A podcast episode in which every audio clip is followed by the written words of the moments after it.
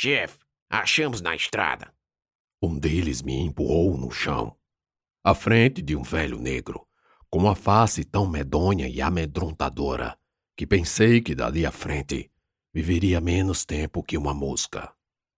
Tinha a cara dura, fios brancos no rosto negro, olhos vermelhos e dentes cerrados iguais ao de uma piranha cabeça de burro.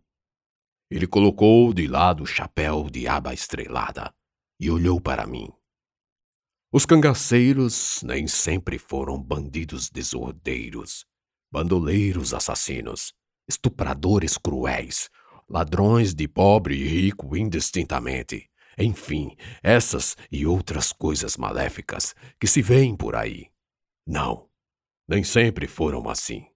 Uns, no século passado, até que não eram tão perversos, ou, pelo menos, escondiam bem as atrocidades. O lendário Potiguar, jesuíno brilhante, era um verdadeiro cavaleiro. De 1877 a 1879, São Pedro se ocupou com alguma coisa lá em cima e parece ter esquecido de mandar a chuva. Daí o sol em demasia esquentou o Nordeste, causando uma seca que matou direta e indiretamente 500 mil pessoas, meio milhão. Nesse tempo, o jesuíno brilhante ajudou a muitos, distribuindo entre os mortos-vivos esfomeados o pote com bens daqueles de quem roubava, mas que não lhes faria falta. Bem, o tal senhor Pereira entrou no cangaço para vingar parente. Vingou e resolveu sair, graças ao conselho do padre Cícero. A vida em constante embate tornou-se demais desgastante para ele, mas deixou a escola e de seu internato de cangaceiros saíram Lampião e Nego Velho. Se o primeiro era bom de dedo, o segundo, com o que eu soube depois, era ainda melhor. Nego Velho não atirava rápido como Lampião, porque daí o nome. Mas, por outro lado, diziam os vivos que dele não foram alvos. Sua pontaria era, como se fala hoje, coisa de cinema, a foice da morte. E o maldito do nego velho estava ali, bem na minha frente. Então, é você o Vicente de Maria. Pensei, e só o ato de pensar quase derreteu meu cérebro. A vista turvou, sombras tomaram formas humanas ao meu redor. Vi-me dentro de um barraco, com frestas de luz advindas do teto de palha. Embaçou-se tudo. Fechei os olhos. Não lembrava dos últimos acontecimentos. Desmemoriado, a cabeça doía como um inferno. Senti meu cabelo molhado, grudado no couro. Que seria? Não consegui abrir os olhos. Então só ouvi. O ruivo quem viu primeiro. A mesma voz completou a informação. O sujeito aí vinha montado numa égua, numa carreira só. Atirei, mas parece que pegou de raspão. Ô galego de sorte. E qual a precisão de trazer pra cá? Ao que parecia, era a voz do velho negro, que se impunha pelo teor da pergunta. Sabe que não sei, chefe, mas se quiser que sangre agora mesmo, é só falar. Não, Falei levantando a mão. A outra continuava no chão, apoiada junto com os joelhos. Estava de quatro. Estou fugindo das tropas revolucionárias. Por isso minha pressa. Fez um silêncio. Todos sabiam dos rebeldes que vinham do sul. E por que está fugindo? Nego Velho perguntou. Sou mensageiro das forças públicas, dos batalhões patrióticos, a mando do senador Totó.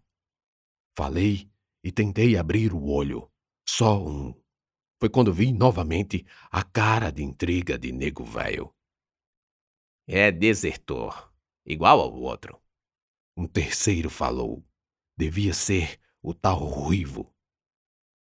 Qual outro? Perguntei, passando a vista melhor no ambiente. A dor de cabeça não me largava, mas pelo menos minha expressão de sofrimento dissimulava de medo. E como eu estava com pavor, me vendo no meio deles, armados e prontos para derramar meu sangue. Aquele ali! O primeiro que falava apontou, e meu olhar desfocado pousou no canto do casebre. Vi Sargento Barbosa, visivelmente espancado, rosto inchado, nariz torto, beiços rasgados, supercílio esfolado, enfim, coberto por hematomas. Com certeza fora torturado, e sua imobilidade talvez decorresse da rigidez cadavérica. Baixei a cabeça e falei: Sei nem quem é. Ele está mentindo. Nego velho não se convenceu, a despeito de minha indiferença com o estado do sargento. A desconfiança desses grupos era muito elevada. Quem está lá fora? Perguntei, levantando a cabeça, como se a não prestar atenção à última fala do chefe. O quê? Quem está lá fora? Quem está vigiando? Encenei um leve desespero. Na verdade, deixei-me levar pela minha própria aflição. Todos ficaram intrigados. Estávamos eu, nego velho, ruivo e o primeiro cangaceiro, que não sabia o nome. Mata logo esse doente, nego velho falou. Quem está lá fora? Gritei com toda a força. Daí senti uma enorme raiva, um ódio, uma vontade de matar alguém, de morder alguém, de furar de faca. A cabeça doeu a ponto de explodir com o grito, e os três deram um sobressalto. Ruivo sacou o punhal lentamente, mas o fez com uma expressão de estranhamento em face de minha indiferença pela morte iminente. Eu deveria estar implorando pela vida, mas, ao invés disso, estava gritando, preocupado com sei lá o quê. Com meu olho esquerdo aberto, notei o caboclo ruivo hesitar. Era um ruivo de cabelos realmente caixados, caindo sobre o rosto rugoso e vermelho, apesar da pouca idade. Com olhos claros e apreensivos, ele queria me matar, mas não sem antes saber o que lá fora me mortificava, mas que a ameaça de seu punhal. Ele e o nego velho se entreolharam. O que tem lá fora? Finalmente, o velho me questionou. A feiticeira. Falei e completei. Nossas almas já estão condenadas no inferno. E então ouvimos um tiro. Ruivo e Nego Velho levantaram a cabeça, atentos para o que lá fora era desconhecido. Foi quando, lá na capoeira, gemeu um deles. Acudam aqui! Outros tiros. O vento trazendo os estampidos e as balas zunindo logo em seguida. Limão, pega o papo amarelo e corre para os fundos. O velho falou, pondo-se de pé com peculiar frieza e lentidão. Não tinha pressa para saber o que precisava fazer.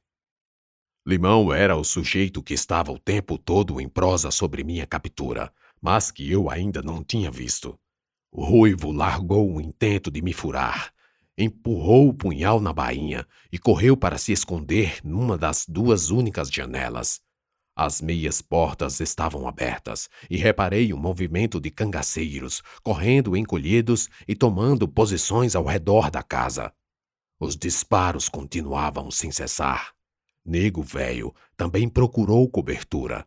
Cerrou os olhos caçando, apurando a audição para colher a quantidade de inimigos e onde estavam lá fora.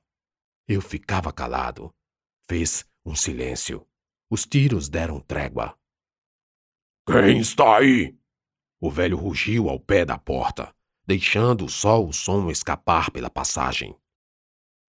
O Gunhê! Ogum Ogunhê! A voz de tia Maria vinha de longe, trazida pelo vento abafado, no silêncio da suspensão dos tiros, por um minuto. Limão se benzeu. Oivo suspirou forte. Tolice! Isso é tolice! Nego velho esbravejou. Não existe isso!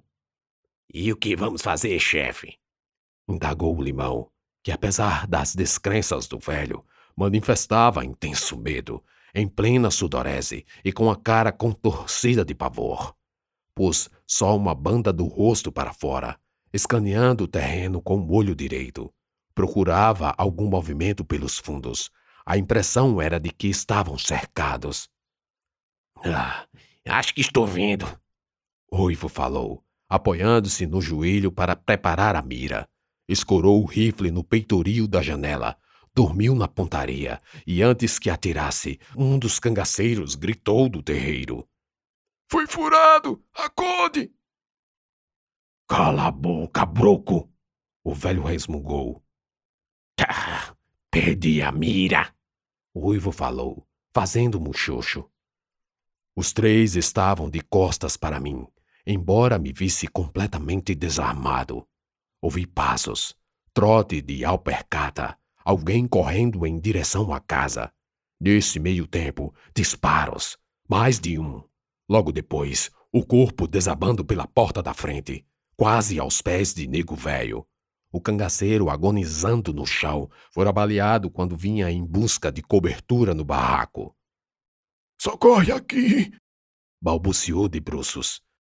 Suas pernas ainda estavam do lado de fora. Tentou se arrastar, e eu aproveitei para socorrer, indo engatinhando e depois puxando-o de todo para dentro. A princípio me viram fazer isso com desconfiança, mas eu não aparentava perigo. O baleado estava pálido e trêmulo. Sangue escorria pelas roupas de couro. Ele se agitava, apertava meus braços, a ponto de quase subir em cima de mim. Mais tiros. A velha bruxa, disse o moribundo, deitando sobre minhas pernas. Vinha sozinho pelo caminho. Zeca foi topar com ela e balearam ele. Poupa fôlego, condenado, disse Limão, mas o sujeito em meus braços não parou. Balearam o Jota também. Meu Jesus, me perdoa dos pecados. Ele disse chorando e botando sangue pela boca. Temos que fazer alguma coisa rápido. Limão falou com nítida apreensão. Mais tiros, e durante essa rodada, Ruivo se abaixou, perdendo boa visão da janela. Lascas de barro da parede sapecaram para o interior. Limão também acentuou a cobertura, e Nego Velho se deu conta de que só se ouvia tiros de duas fontes aos arredores. São só dois macacos, três no máximo. Vou sair, disse e saiu correndo para se proteger num cajazeiro próximo. A essa altura, ele já sabia da posição de Alzira ou Ana. Ouvi mais trocas de tiros. O baleado emudeceu desfalecendo, talvez morto. Vi um revólver 38 preso na cartucheira da cintura. Olhei para Ruivo e Limão, tomando tendência para agir. Ruivo estava a dois passos de mim, mas não me viu sacar lentamente a arma do moribundo. Achei a nega safada! Falou mordendo o beiço, mirando para tentar a primeira baixa no inimigo. Eu já estava com um 38 em punho. Apontei, puxei o cão do revólver. Ele ouviu o clique, mas apertei o gatilho antes que virasse-me o rosto. Com o papoco, Limão deu um pulo, sem saber se o tiro que explodiu o ouvido de Ruivo viera de fora ou de dentro. Azuou-se todo. Que peste foi isso?